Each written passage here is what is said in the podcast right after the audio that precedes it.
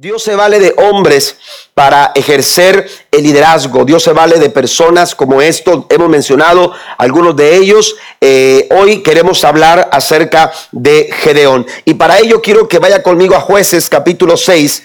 Voy a leer solamente tres versículos, aunque estaremos contemplando la mayor parte del capítulo número 6, pero solamente quiero enfocarlo eh, a tres versículos en donde Dios, aleluya, le hace un llamado certero eh, a este hombre llamado Gedeón. La Biblia nos dice en el versículo 14, versículo capítulo número 6 de, de jueces, y mirándole Jehová le dijo, ve con esta tu fuerza y salvarás a Israel de la mano de los madianitas. ¿No te envío yo? Entonces le respondió, responde Gedeón, ah Señor mío, ¿con qué salvaré yo a Israel? He aquí que mi familia es pobre en Manasés y yo el menor en la casa de mi padre. Jehová le dijo, ciertamente yo estaré contigo y derrotarás a los madianitas como a un solo hombre. Amén. Este es el llamado que Dios hace eh, a este hombre llamado Gedeón. Cuando usted estudia el libro de jueces, aleluya, eh, nos encontramos eh, en los capítulos 6, capítulo 7, capítulo número Número 8, nos encontramos la historia de Gedeón. Hay mucha eh, información en relación a lo que Gedeón hizo eh, de acuerdo eh, a, los propósitos que Dios tenía para con él y, y, para ese tiempo. La Biblia también dice que Gedeón vino a traer paz a la tierra de Israel, vino a traer paz a la tierra de Israel. Sin embargo, la eh, la, la, la, punta de lanza, amén, que marcó el liderazgo de Gedeón, hermano, fue el llamamiento. Amén. Fue el llamamiento. Yo recuerdo que cuando eh, yo hablaba con uno de mis abuelos eh, sobre esta inquietud que había empezado a nacer en mi corazón cuando yo tenía 16 años, empezar a servir al Señor, mi abuelo me dijo, uno de ellos me dijo, lo que tienes que estar seguro es que Dios te está llamando. Porque si Dios no te llamó, no te metas. Amén. Si Dios no te está llamando al ministerio, mejor no te metas. Si Dios no es quien te está comisionando, si Dios no es quien te está eh, eh, eh, haciendo ese llamado, tenemos que tener cuidado. Amén. Pensamos a veces en, en, el ministerio muy a la ligera, pero el ministerio, hermanos, aleluya, tiene como, como referencia principal un llamado del cielo. Amén. Un llamado de Dios. Amén. No es el llamado de los hombres. No es la capacidad o la habilidad que yo pueda tener para, para poder hablar con las personas. El carisma que pueda. Yo puedo tener mucho carisma. Yo puedo tener mucha eh, eh, facilidad de palabra. Yo puedo tener quizás muchas cosas eh, que pudieran ayudarme a desarrollar el liderazgo. Sin embargo, a la hora, aleluya, de, de, de enfrentar el ministerio, hermano, lo que hace la diferencia es el llamamiento. Es el llamamiento, el llamamiento santo de Dios. Y todo lo que Gedeón logra y todo lo que Gedeón alcanza, mire cómo pasa de ser un hombre que se siente intimidado, que se siente aturdido, que se siente deshabilitado de poder realizarse en su vida. Seguramente él tenía muchos sueños cuando niño, seguramente él tenía muchas, muchas cosas por hacer, muchas cosas por alcanzar, pero de pronto le sorprende hermanos, un tiempo lleno de, caos, lleno de crisis, lleno de dificultad. Por más sueños que tengas, no los puedes realizar. Por más sueños que tú, eh, metas que te traces, son inalcanzables. ¿Por qué? Porque somos intimidados por un pueblo tan, tan terrible como son los marianitas. Y entonces, en esa situación, aleluya, estaba, estaba Gedeón. Pero mire, del capítulo 6, de, encontrarnos a un hombre lleno de, de tantos, eh, de tantas eh, eh, situaciones contrarias y, tan imposibilitado y deshabilitado, de pronto lo vemos, aleluya, desarrollar un tremendo liderazgo, enfrentando a un pueblo tan tan complicado y tan difícil de vencer, aleluya, como eran los madianitas. Si usted va a los primeros versículos del capítulo número 6, se dará cuenta que los hijos de Israel, dice verso 1, hicieron lo malo ante los ojos de Jehová y Jehová los entregó en mano de Madián por siete años. Amén. Por siete años estaban siendo oprimidos, estaban siendo golpeados y maltratados por un pueblo enemigo llamado, llamado Pero todo, de, ese capítulo 6 al capítulo 8, hermano, la referencia, la diferencia, que eh, lo, lo que marcó la diferencia en la vida de Gedeón fue el llamado que Dios había dado a este hombre llamado Gedeón. Y hay tres cosas que yo quiero mencionar, eh, eh, claves e importantes, aleluya, para el éxito de Gedeón. Primero, número uno, la primera cosa que quiero mencionar es que es Dios, aleluya, quien nos da la asignatura. Dios es quien le da la comisión. Dios es quien le, da la tarea. Quien comisiona a Gedeón, hermanos, es el mismo, el mismo Dios. Si usted eh, realiza la situación, que Gedeón enfrentaba era una situación, aleluya, en donde no se podía, no se podía eh, eh, eh, vivir tranquilamente, no se podía subsistir sin el temor de saber que en cualquier momento todo lo que construía era destruido, en cualquier momento todo lo que cosechabas era robado, todo lo que atesorabas en cualquier momento te sería quitado. Esa era la situación de Gedeón.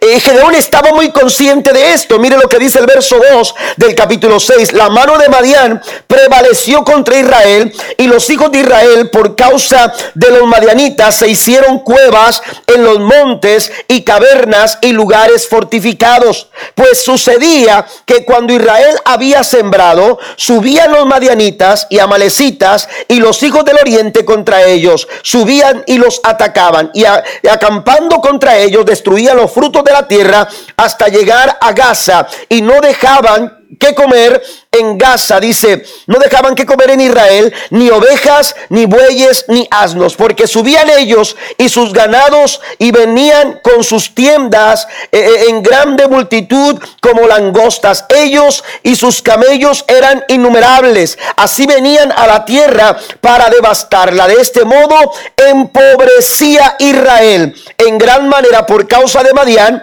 y los hijos de Israel clamaron a Jehová todo lo que estaban haciendo los madianitas estaban llevando, hermanos, al pueblo de Israel a vivir una terrible, una terrible pobreza. Y de todo eso, eh, eh, Gedeón estaba muy consciente. Gedeón estaba muy consciente, aleluya, de toda esta situación. Estaba consciente de la necesidad que se tenía. Cuánta, eh, cuánta necesidad habría, hermanos, que después de haber hecho lo malo, ellos reconocieron que habían fallado delante de Dios. Y entonces dice el verso 7 que clamaron a, dice, a Jehová. Israel, verso 6 dice, y clamaron a Jehová. Y el verso 7 dice, cuando los hijos de Israel clamaron a Jehová a causa de los madianitas, Jehová envió a los hijos de Israel un varón profeta. En ese momento, después de que el pueblo clama, Dios empieza a obrar. Dios empieza a trabajar. Dios empieza a manifestar su gracia. Dios empieza a manifestar su favor. La Biblia nos enseña que cuando clamamos, Dios responde. Alguien dice amén a esto.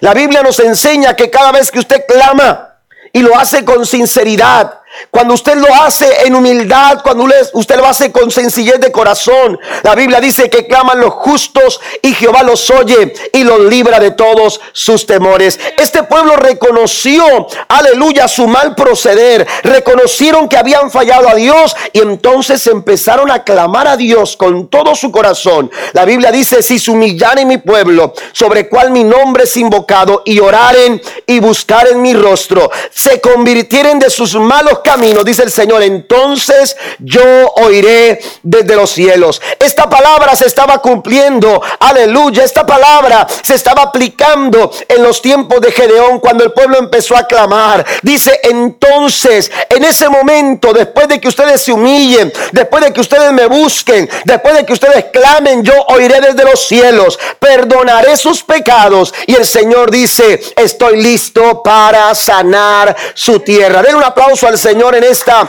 en esta noche. El llamado de Dios a Gedeón, amados hermanos, aleluya, involucra una comisión específica, una tarea específica, una asignación específica. El verso número 14 nos señala diciendo el Señor, mirándole Jehová, le dijo, ve con esta tu fuerza, ve. Amén, ve. Esto es un imperativo, es una orden, es un mandato. Y cuando Dios habla, hay que obedecerlo. ¿Está conmigo? Hay que obedecerlo. Dios nos ha comisionado a nosotros, la iglesia. La iglesia está, eh, eh, ha sido comisionada con una asignatura específica. Usted ha sido comisionado en su familia, ha sido comisionado, aleluya, eh, en su hogar a desarrollar una asignación específica. Porque, aleluya, cuando Dios llama, aleluya, Dios asigna una comisión. Dios asigna una comisión y, lo hace para que nosotros, eh, eh, aleluya, entendamos qué propósitos Él quiere realizar en nuestras vidas. Amén. ¿Qué es lo que voy a hacer? Amén. ¿Qué es lo que voy a hacer? ¿Qué es lo que Dios quiere que yo haga?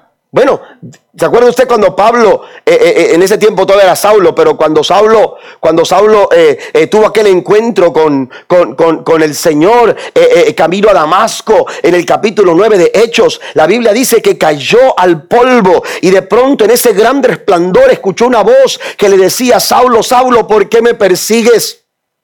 Amén. ¿Quién eres tú, Señor? Y, entonces Jesús se revela a Saulo. Y cuando, y cuando, cuando eh, Dios le dice a Saulo, tengo planes para ti, la Biblia dice, que, que, Saulo le dijo, Señor, pero ¿qué voy a hacer yo? Y entonces Dios le dice, va, ves a tal lugar, a tal parte, en, tal casa, con tal persona, tú te vas a encontrar y cuando tú estés ahí, ahí se te dirá lo que tú tienes que hacer. Hay una asignación específica para cada uno de nosotros. Y cuando nosotros descubrimos esa asignación, amados hermanos, eso va a marcar la diferencia. Eso va a marcar la diferencia en el éxito.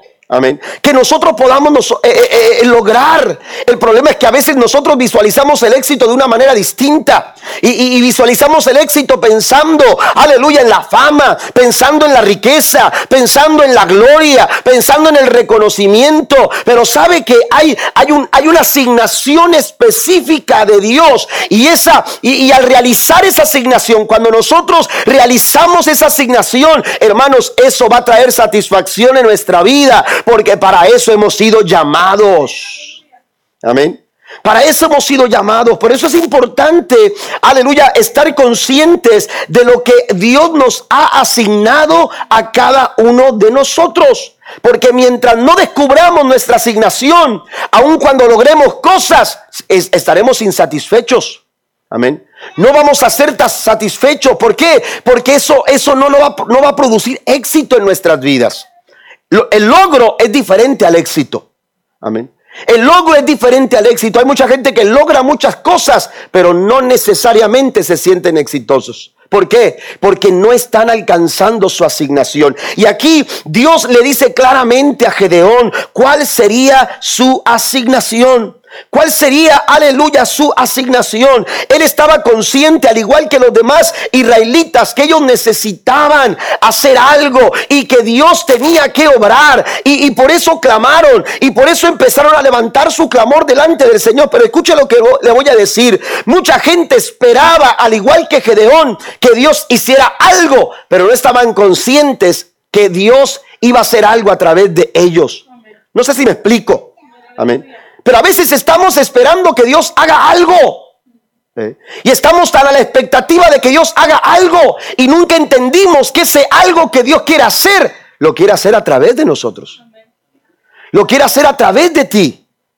Lo quiere hacer a través de cada uno de nosotros, porque hay una asignación. Y Gedeón sabía, seguramente Gedeón clamaba también, seguramente Gedeón se levantaba el clamor. Y acuérdate, hermano Gedeón, hay que orar. A ver, a lo mejor se hacían campañas y vigilias de oración y, horarios. ¿Quién va a orar a las 10? Alguien que ore a las 9, alguien que ore a las 7. A lo mejor Gedeón decía, bueno, yo puedo orar a las 6 de la mañana. Y, oiga, y había un pueblo clamando, y había un pueblo clamando, y Dios escuchaba, y Dios escuchaba Pero entonces dice la escritura que cuando, cuando Dios escuchó el clamor, envió a un profeta. Aleluya. Y ese profeta les dice, Dios está por hacer algo, algo tremendo con ustedes.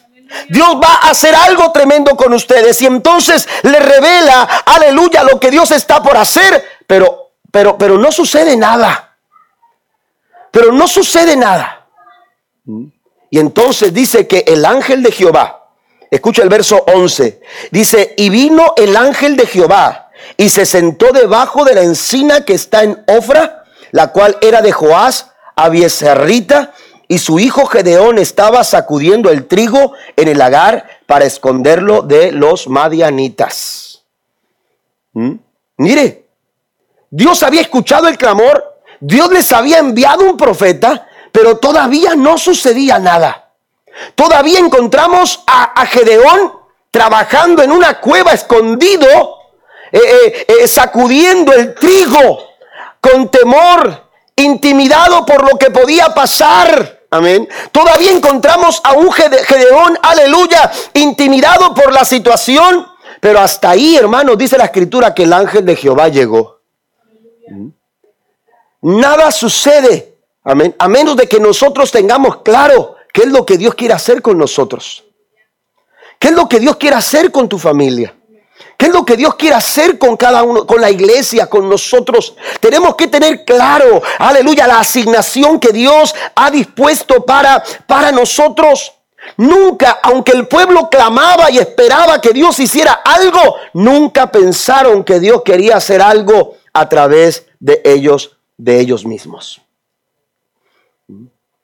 Si queremos nosotros ver la diferencia, si queremos nosotros ver, aleluya, el éxito, si queremos alcanzar los propósitos de Dios en nuestra vida, nosotros tenemos que tener claro que hemos sido llamados para algo. Amén. Hemos sido llamados para algo. No estamos aquí por casualidad. No estamos aquí porque no tuvimos que hacer eh, eh, hoy día. No estamos aquí reunidos cada semana o cada domingo. O, venimos y, y, ensaya el grupo de alabanza solamente porque, porque hay que cantar bonito y que se escuche bien. Estamos aquí por algo. Hay un propósito por el cual la iglesia todavía está en este mundo. Hay un propósito por el cual Dios permite que ciertas circunstancias suceden en nuestra vida, pero nosotros tenemos que entender ese algo. El apóstol Pablo en el capítulo 3, eh, escribiendo a los filipenses, versículo 12, dijo, no es que ya lo haya alcanzado todo, ni que ya sea perfecto Amén. No es que ya lo haya alcanzado, eh, no es que ya tenga el éxito completado. El verso 13, el verso 13 sigue diciendo, entonces, ¿qué es lo que tengo que hacer? Prosigo a la meta. Tengo que continuar, tengo que levantarme. ¿Para qué? Para lograr a ver si logro tomar aquello por lo cual yo he sido tomado. Hemos sido llamados para algo. Hemos sido llamados para algo. Gedeón, Gedeón estaba siendo llamado para algo. Amén. Dios quería eh, eh, eh, hacer algo a través de Gedeón, pero Gedeón tenía que tener claro. Por eso Dios le dice, ve ahora, ve ahora. Tú eres el hombre indicado.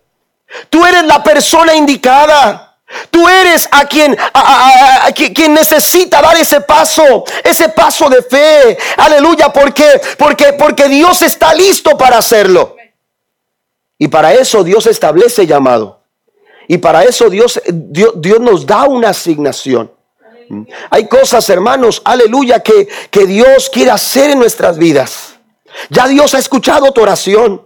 Ya Dios ha escuchado que has clamado. Ya Dios ha escuchado cuál es tu necesidad. Ya Dios ha escuchado, aleluya, y está consciente de tu entorno, de tu situación que estás viviendo.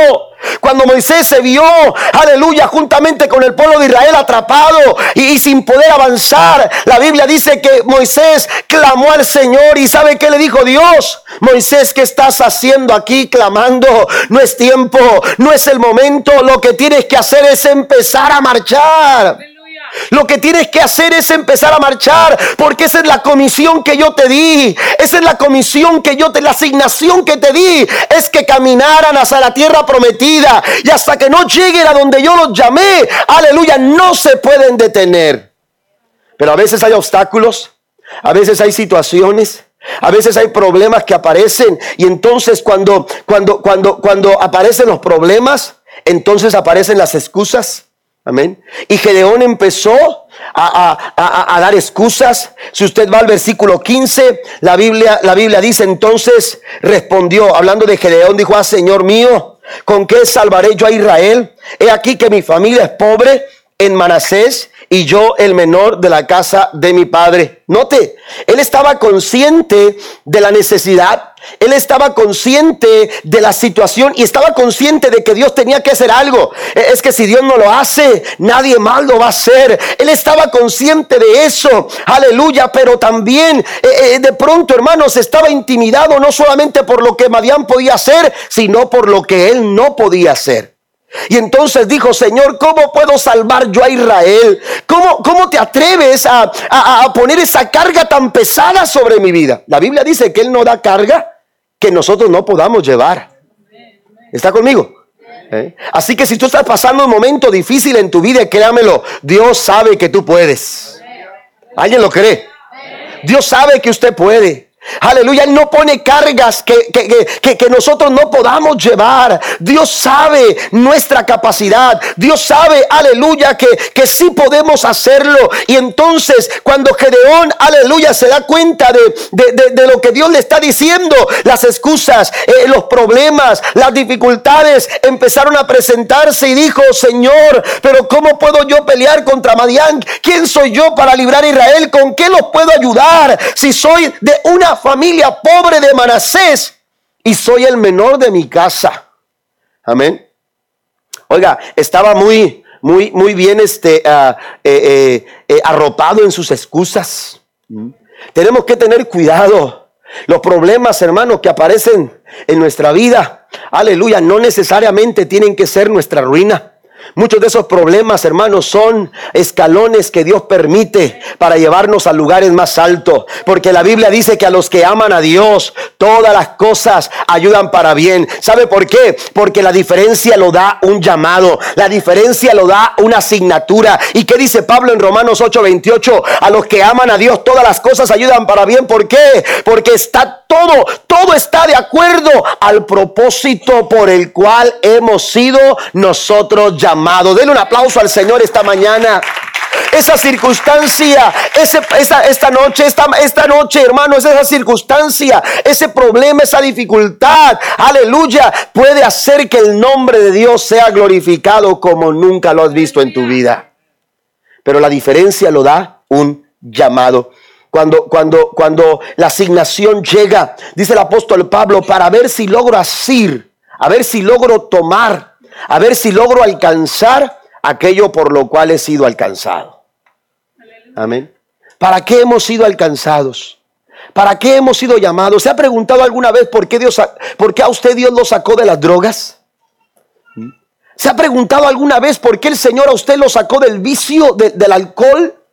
¿Por qué Dios lo, lo, rescató de esa situación? Quizás Dios te sacó de la cárcel, quizás Dios te sacó de un problema matrimonial, quizás Dios te sacó de un problema financiero. Yo no sé cuál sea la situación de la cual Dios te haya sacado, pero pregúntese por qué Dios lo hizo. Dios, Dios hace todas las cosas con un propósito y ese propósito está alineado a la voluntad del Señor. La voluntad de Dios, aleluya. Tenemos nosotros que buscarla, que, que, practicar, eh, vivir dentro de la voluntad del Señor, porque hemos sido, hemos sido llamados, aleluya, hemos sido asignados a una comisión de parte de Dios y cuando esa comisión se realiza en nuestra vida, podemos experimentar el éxito, el éxito que viene de Dios. Lucas capítulo 5 nos habla de Pedro eh, eh, mientras después de haber estado trabajando sin haber alcanzado ningún resultado. Amén. Dice que estaba ya limpiando las redes. Ya el día se había perdido.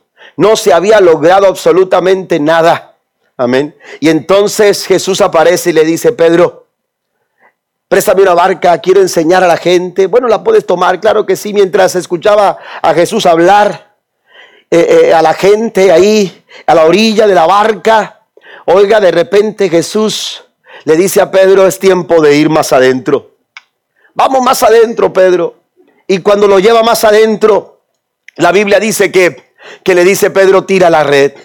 Y Pedro le dijo, Señor, es que toda la noche hemos hecho lo mismo. Toda la noche hemos tirado la red, pero nada hemos conseguido. Nada hemos logrado. Cuando las asignaciones, aleluya, porque a veces nos ocupamos de cosas que Dios no nos ha asignado.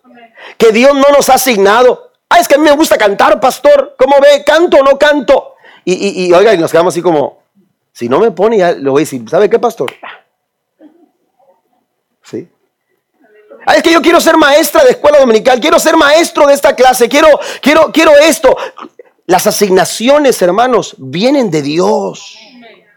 ¿Eh? No es lo que me gusta, es lo que Dios asigna. Y a veces estamos así toda la noche sin pescar y estamos tirando la red y nada. Y estamos tirando, eh, aleluya, la red y no logramos nada. Cuando la asignación no viene de Dios, es en vano que nosotros tratemos de hacer algo. Pero cuando la asignación viene de Dios, la Biblia dice que le dijo a Pedro, tira la red. Y entonces Pedro entendió, Señor, toda la noche lo hice de acuerdo a mi pensamiento, de acuerdo a, a lo que yo pensaba hacer. Pero ahora lo hago por medio de tu palabra. Y cuando Pedro lanza la red, la Biblia dice, amado hermano, que levantó Pedro aquella, aquella, aquella hora. Él levantó, hermano, lo que conocemos como la pesca milagrosa. Tuvieron que venir barcas a ayudarle para poder levantar el resultado de la pesca. Así es cuando usted y yo realizamos la asignación de Dios en nuestra vida. Si Dios te ha dicho, ve. Si Dios te ha dicho, hazlo. Si Dios te ha dicho, eres tú quien tienes que ir adelante, hágalo. Que Dios está ahí para ayudarle.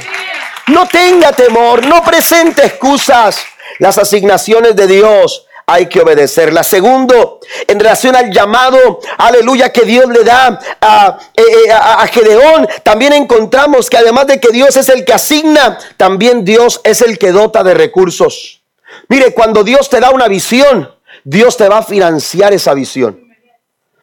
Cuando Dios pone una visión para tu familia y tú sabes que eh, que, que, que, Dios quiere hacer algo con tu hogar, con tu familia. Eh, eh, y, parece inalcanzable y parece difícil, pero cuando es Dios el que te da esa visión, cree que, que, Dios no solamente te da la visión, Dios te va a dar los recursos que tú necesitas para realizar esa visión. Si Dios te ha puesto una visión de, un negocio, si Dios te ha puesto una visión de un trabajo específico y tú le crees al Señor que Dios ha puesto esa visión, no solamente creas que Dios te da la visión, Dios te va a dar los recursos para financiar esa visión. Dios lo hizo con Noé. Fue Dios el que le dijo a Noé, Noé, quiero que edifiques un arca. Quiero que me hagas un gran barco. Amén. Seguramente Noé se preguntaba, Señor, pero ¿cómo lo vamos a hacer? No tengo, no tengo materia prima suficiente, no tengo las, eh, las herramientas eh, eh, que necesito. ¿cómo, ¿cómo, lo voy a hacer esto? No tengo la fuerza humana para lograrlo. Pero Dios se encargó de financiar el arca. Dios se encargó de dar los recursos necesarios. Amén. ¿Y qué decir cuando, cuando, cuando era momento de que los animales entraran? Imagínense andar buscando las gallinas, correteándolas por todas partes. Amén. ¿Me entiende? Pero la Biblia nos enseña que Dios se encargó de todo. Porque así como Dios da la visión, Dios nos dota de recursos para poder realizar esa visión. El pueblo estaba empobrecido. El mismo Gedeón se sabía incapaz. Dice, dice el verso número, número, número 15. Ah, Señor, ¿cómo salvaré yo a Israel? Soy de una familia pobre y además soy el más pequeño de mi casa. Pero note la respuesta que Dios, que Dios le note la, el llamado que Dios le da en el versículo 14 antes, antes de las excusas de, de Gedeón. Dios le dice, ve con esta tu fuerza Note esto, ve con esta tu fuerza y salvarás a Israel. a qué se refería Dios? ¿A qué se refería Dios cuando le, decía, le dice, ve con esta tu fuerza? Mire, Gedeón estaba consciente de su capacidad. Él estaba consciente de su capacidad y Dios sabía qué capacidad. Yo acabo de decir que Dios no, no nos da carga que no podamos llevar. Amén. Pero Dios sabe la capacidad que tenemos cada uno de nosotros. Pero Dios nos estaba refiriendo, hermanos, aleluya, eh, eh, específicamente eh, en, que, en que la capacidad o la fuerza de Gedeón sería suficiente para, para, para acabar con los madianitas y salvar a Israel.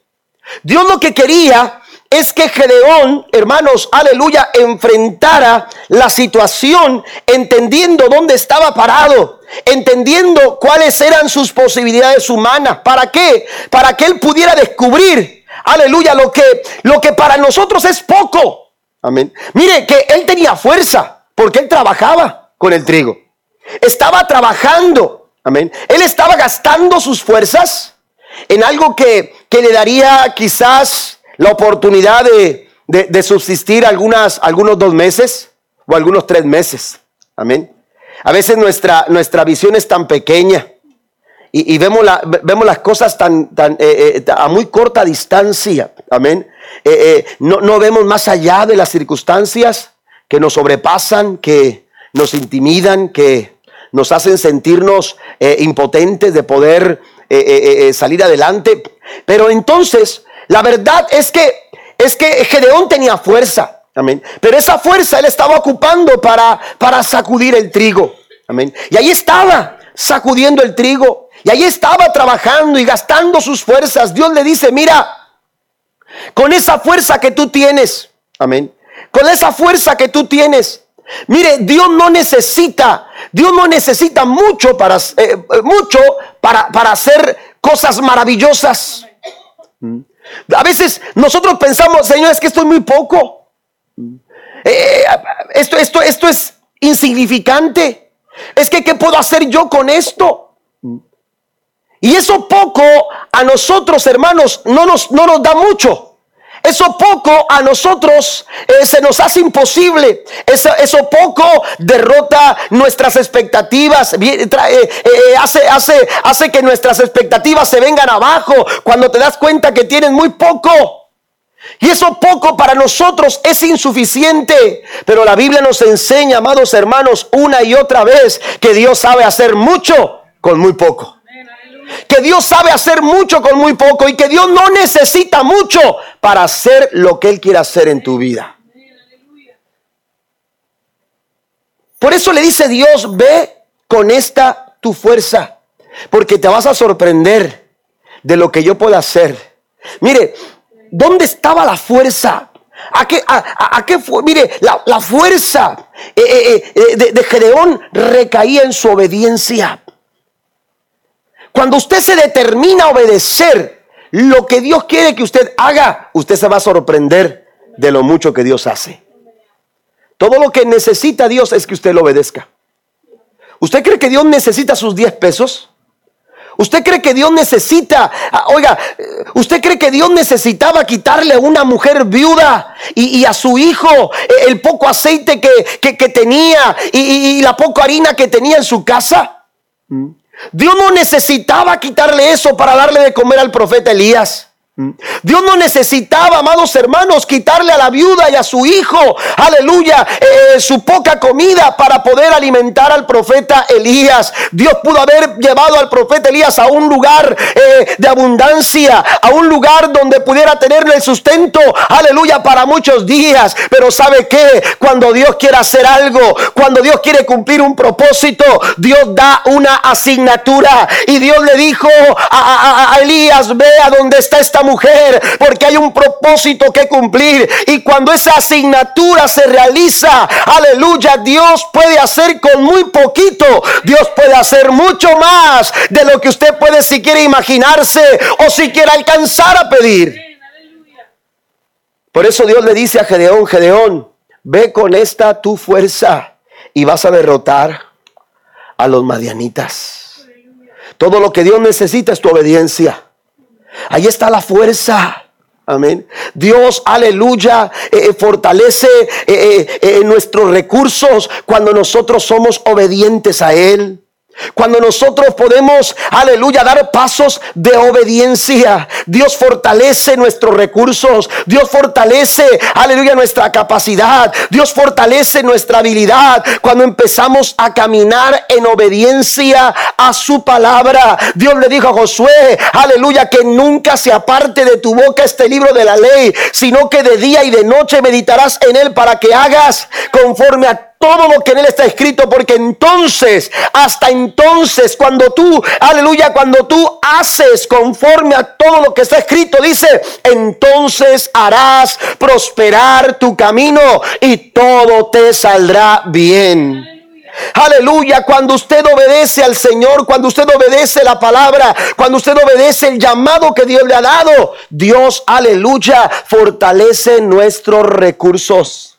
Aquella mujer le dijo al profeta Elías, ¿sabes qué, Señor mío? Este poco, esta poca harina, este poco aceite, mi hijo y yo ya nos habíamos puesto de acuerdo. Aleluya, después de esto, hijo mío, ya no hay más nada, ya no pidas más, ya no hay más recursos, ya no hay más posibilidades. Pero ¿sabe qué? Esta mujer no tuvo temor y el profeta le dijo, mira, ve y hazme a mí primero. Aleluya. Y cuando esta mujer obedeció y el profeta profeta comió.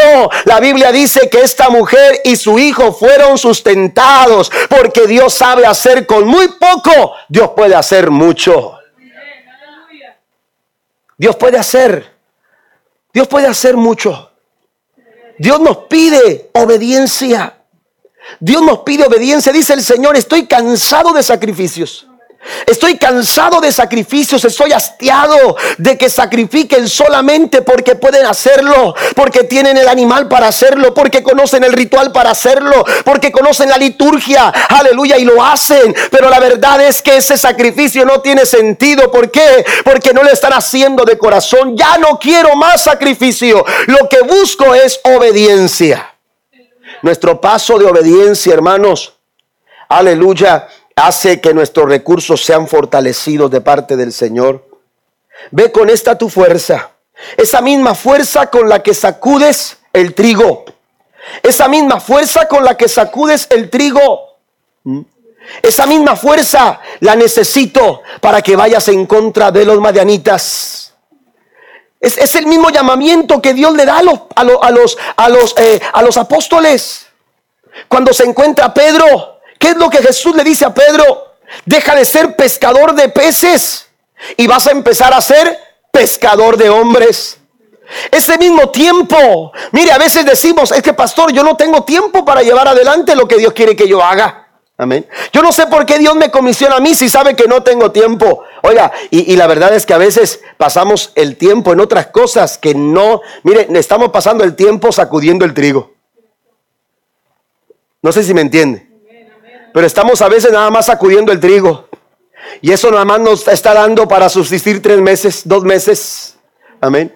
Y seguimos, eso no va a cambiar el rumbo de la nación Gedeón. Eso no va a cambiar el rumbo de tu familia, Gedeón. Vas a seguir siendo, además del menor, vas a seguir siendo una familia pobre de Manasés.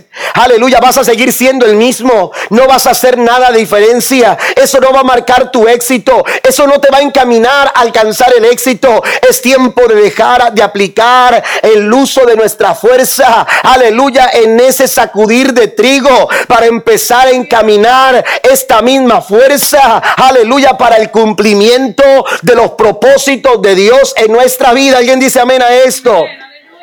Tenemos nosotros que entender entonces que además de que Dios es el que asigna, también Dios es el quien dota de recursos para que logremos alcanzar el propósito que Él quiere cumplir en nuestra vida. Hay que dar pasos de obediencia. Hay que dar pasos de dependencia. Amén. Hay que dar pasos de plena confianza. Y cuando estas tres cosas, hermanos, las, eh, eh, eh, las aplicamos en nuestra vida, nuestros recursos van a ser, van a ser fortalecidos. Dependa de Dios. Dependa de Dios. ¿Mm? A veces estamos dependiendo de lo que podemos hacer con nuestras manos, de, de, nuestro trabajo. ¿Mm? Cuando usted depende de Dios, hermano, no depende del trabajo, aunque usted salga a trabajar. Dios va a honrar su trabajo, pero cuando usted depende de Dios. ¿Mm? ¿Me entiende? ¿Por qué Dios dice en su palabra, probadme en esto? Traigan los diezmos al alfolí. ¿Mm? ¿Por qué? ¿Por qué dice, pruébenme? Porque Dios quiere mostrarnos a nosotros lo mismo que le estaba queriendo mostrar a Gedeón. Yo me voy a encargar de hacer dotar tus recursos para que tú puedas salir adelante en contra de los madianitas. Y entonces Dios dice en su palabra, pruébenme en esto ahora y traigan sus diezmos y sus ofrendas al alfolí y hay abundancia en mi casa. Fíjese bien, está diciendo de la casa de Dios, está diciendo, hay abundancia en mi casa. Amén. Y más adelante el Señor dice en su palabra, en promesa, el Señor dice, yo abriré las ventanas de los cielos y derramaré bendición hasta que sobreabunde. Mientras que hay abundancia aquí, allá va a sobreabundar. ¿Alguien lo cree? Nosotros tenemos que aprender a depender de Dios. Tenemos que aprender, aleluya, a, depositar. A veces uno dice es que es tan poco, eso poco. Eso poco. Yo recuerdo que cuando era pastor en Huedlaco, de la, eh, de la iglesia que pastoreamos en Huedlaco por ocho años más o menos, este, más o menos, eh, este, ah, eh, yo recuerdo que al principio los diezmos que recibíamos eran cuatro dólares. Amén. De una persona, cuatro dólares. Y, a mí hasta me daba pena recibirlos. No porque pensara que eran pocos, me daba pena el pensar que, que, se estaban quedando con tan... La gente estaba recibiendo tan poco y que de lo poco estaban diezmando. Amén. Pero Dios a mí me enseñó y me dijo, yo los voy a bendecir. Yo los voy a bendecir. Cuando nosotros salimos eh, de, aquel lugar para venir a, levantar esta iglesia acá en, en, Edimburgo, este, las personas fieles de la iglesia, hermanos, esos que, sobre todo me acuerdo de una familia que nos dimaba cuatro dólares, amén, limpiando casas, la hermana, limpiando casas, otras familias en la labor nos traían, nos traían este, eh, eh, a veces vegetales o frutas y nos daban un diezmo pequeñito, amén. ¿Cuánto? 10 centavos el costal les pagaban, fíjense, en aquel tiempo. Amén. Estamos casi 20 años atrás. Pero, pero fíjese bien, esas personas que, que comenzaron diezmando 4 dólares, yo recuerdo que terminaron diezmándonos 40, 50 dólares por semana. Amén. Quizás a lo mejor usted dice, pastor, eso los diezmo yo por semana, pero ellos, ellos, ellos cuando, cuando llegaron a la iglesia, una, una, una colonia muy pobre, Amén. un, lugar donde la mayoría eran, eran personas migrantes. Amén. Indocumentados. Amén. Pues ahí se levantó una obra. Ahí se edificó un templo. Ese templo lo pagamos en dos años. ¿Sabe por qué? Porque todos estuvieron listos para poner sus pocas fuerzas, sabiendo que la fuerza no era de nosotros, sino que la fuerza venía de Dios. Cuando nosotros entendemos la asignación, en el llamado de Gedeón, Dios asignó a Gedeón un llamamiento, una tarea, una comisión. Dios le dotó de los recursos que necesitaba. Pero mire lo que dice el verso 16, ya voy a terminar, pasen los músicos, por favor. Versículo número 16. Dice, Jehová le dijo, respondió rápido Dios, y le dijo, ciertamente yo estaré contigo y derrotarás a los madianitas como a un solo hombre. Además de que Dios te da la asignación, además de que Dios se encarga de dotar los recursos para financiar eh, esa visión que, que Él ha puesto en tu vida, también Dios es quien garantiza el éxito. Dios es la garantía del éxito. La garantía para nuestro éxito, hermanos, está en Dios. No es en la herramienta que, o el recurso que logremos tener, porque recuerde que cuando, cuando Gedeón estuvo listo para pelear, usted lee el capítulo 7, cómo Dios tuvo que, 6 y 7 y, y 8, cómo Dios tuvo que tratar con Gedeón. Y cuando Gedeón entendió que estaba listo para salir a la guerra, dice la Biblia que juntaron a 32 mil hombres. Amén. Y entonces Gedeón dijo, bueno, ya con 32 mil hombres eh, por lo menos cosquilla deshacemos a los madianitas. Amén. Algún problema les ocasionamos. Y entonces Gedeón dijo, estamos listos con 32 mil hombres. Y Dios le dijo, mira, se me hacen muchos para pelear. Y le dile al pueblo que los que tengan miedo, esta noche se pueden ir. ¿Mm? ¿Me entiende? Y resulta que esa noche no amanecieron 22 mil. Se fueron 22 mil.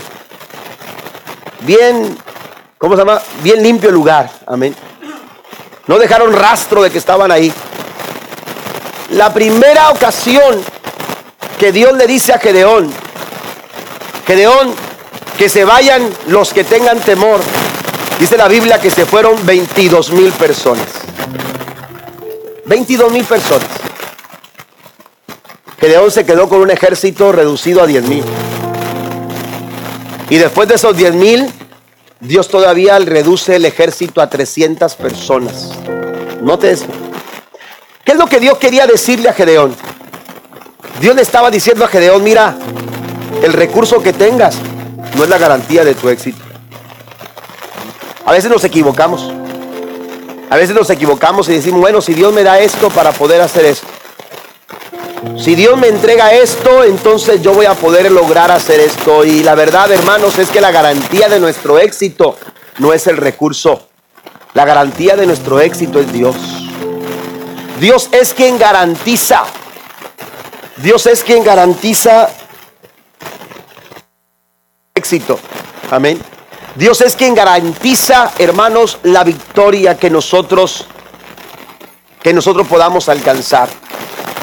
La Biblia nos dice que cuando Gedeón le dijo le dijo, "Señores, que no puedo. Señores, que imposible. Señores, que es difícil. Señores, que es que eh, eh, hay tantos problemas." Dios le dijo, "Mira, Gedeón, no te preocupes por eso." No tengas temor por eso. Yo estaré contigo y lo vas a hacer. Cuando Dios te garantiza que Él estará contigo, Él, hermanos, está diciendo, yo me voy a encargar de que lo que queremos hacer se logre hacer. Salvarás a Israel de la mano de los madianitas. Esto, amados hermanos, esto disipa las dudas. Esto esto disipa cualquiera, cualquiera eh, eh, eh, propósito de intimidación que el enemigo quisiera presentar en nuestras vidas. Esto hace que cualquier tipo de temor se disipe. Pero cuando nosotros, cuando nosotros entendemos esta palabra, porque una cosa es que Dios lo diga y otra cosa es que nosotros lo creamos. Una cosa es que Dios lo hable y otra cosa es que nosotros lo apliquemos en nuestra vida. Tenemos nosotros que asumir la responsabilidad que nos corresponde a la promesa que Dios nos ha dado. Porque Dios a nosotros también nos ha dicho, nunca nos va a dejar y que nunca nos va a desamparar. ¿Alguien lo cree esta noche? Dios no te va a dejar. Tú no estás solo. Tú no estás solo. Dios está contigo. En tu familia esa situación en tu casa, esa situación en tu hogar que parece parece sobrepasarte, el Señor te dice, vamos a lograr la victoria. ¿Sabes por qué? Porque yo estaré contigo. En esa situación de tu matrimonio, en esa situación matrimonial, en esa dificultad que se ha presentado en tus finanzas o esa escasez de trabajo que ahora tienes, el Señor te dice, vamos a salir adelante porque yo estoy contigo porque yo estoy de tu lado, porque yo estaré contigo. Y la Biblia una y otra vez nos brinda la seguridad. En primera de Juan capítulo 4 versículo 4 dice que mayor es el que está con nosotros que el que está en el mundo. El apóstol Pablo dice, si Dios es con nosotros, ¿quién contra nosotros? Amén. Si Dios está de nuestro lado, ¿quién se puede levantar en nuestra contra? Dios está de nuestro lado. Y eso yo tengo que creerlo. Gedeón tenía que levantarse. Ese llamado tenía que hacer mella en su corazón a fin de levantarse y, sentir la seguridad de que enfrentarían a Madián, como dice el Señor, como si fuera un solo hombre. Imagínese eso. Vas a pelear contra los madianitas como si fueran uno. Tú ves muchos problemas. Tú ves muchas dificultades. Tú ves muchas adversidades. Amén. Y de pronto dice, Señor, pero son tantos. Son tantas cosas, son tantas situaciones que hay que poner en orden. Son tantas situaciones que, hay, que hay que arreglar, Señor. ¿Cómo se, puede, ¿Cómo se puede arreglar esta situación? Y Dios dice, no te preocupes, yo estoy contigo. Y esos problemas serán como uno. Y esos miles serán como uno. Y esos cientos serán como uno. Dios garantiza nuestro éxito. Póngase de pie, por favor. Dios garantiza nuestro éxito. Pero Dios quiere personas que se atrevan a creerlo. Dios quiere familias que se atrevan a creerlo. Amén. Dios quiere personas que se atrevan a creer que si Dios lo quiere hacer, lo va, a realizar. Si ya está en la mente de Dios, si ya está en el pensamiento de Dios, si ya está en el corazón de Dios, todo lo que tienes que hacer ahora es creerlo. Es creerlo en tu corazón. Es abrazarlo en fe. Porque de seguro que Dios lo va a hacer. ¿Sabe qué sucedió? Para los que no conocen la historia, aquellos 300 hombres o hombres que habían quedado como ejército de Israel fueron a donde el campamento de los madianitas mientras estos dormían. Y de pronto Dios les dijo a Gedeón, Gedeón, quiero que que pongas en cada una de las personas, en cada uno de los soldados, que les des un cántaro con una antorcha encendida dentro del cántaro. Además quiero que lleven trompetas. Y quiero que también los separes en tres grupos de 100 cada grupo. Dios es un estratega. Dios no hace las cosas así nada más porque sí. Dios planea. Dios tiene un plan. Señor, tengo pensamientos de bien y no de mal para que tú recibas el fin que tú esperas. Y entonces Dios le dijo a Gedeón, vas a separarlos en grupos de 100 y cuando estén separados, cuando tú des la orden, el pueblo tiene que estar listo para gritar, para que se escuchen las, las trompetas. Y cuando se escuchen las trompetas, lo que va a hacer el pueblo es que va a romper el cántaro. Amén. Para que aquella llama que está dentro del cántaro arda. Oiga, imagina el momento. Era de noche cuando los madianitas estaban todavía, andaban en el quinto. Amén. Andaban en el quinto sueño por allá. Cuando de repente se escucha el estruendo de las trompetas y del grito de los, de los 300 hombres hermanos, cuando aquellos salen corriendo en la oscuridad, pensaron que los enemigos estaban dentro de sus tiendas, agarraron las espadas y comenzaron a matarse unos a otros, porque pensaban, hermanos, que el enemigo había invadido su campamento. Pero ¿sabe qué? Eso es lo que hace Dios. Eso es lo que hace Dios. Dios todo lo que necesita es que tú te atrevas a creer que Dios puede hacer cosas imposibles. El llamamiento hace la diferencia. Lo que podamos alcanzar y recibir como éxito tiene que ver, hermanos, con el llamado que Dios ha depositado en nuestros corazones.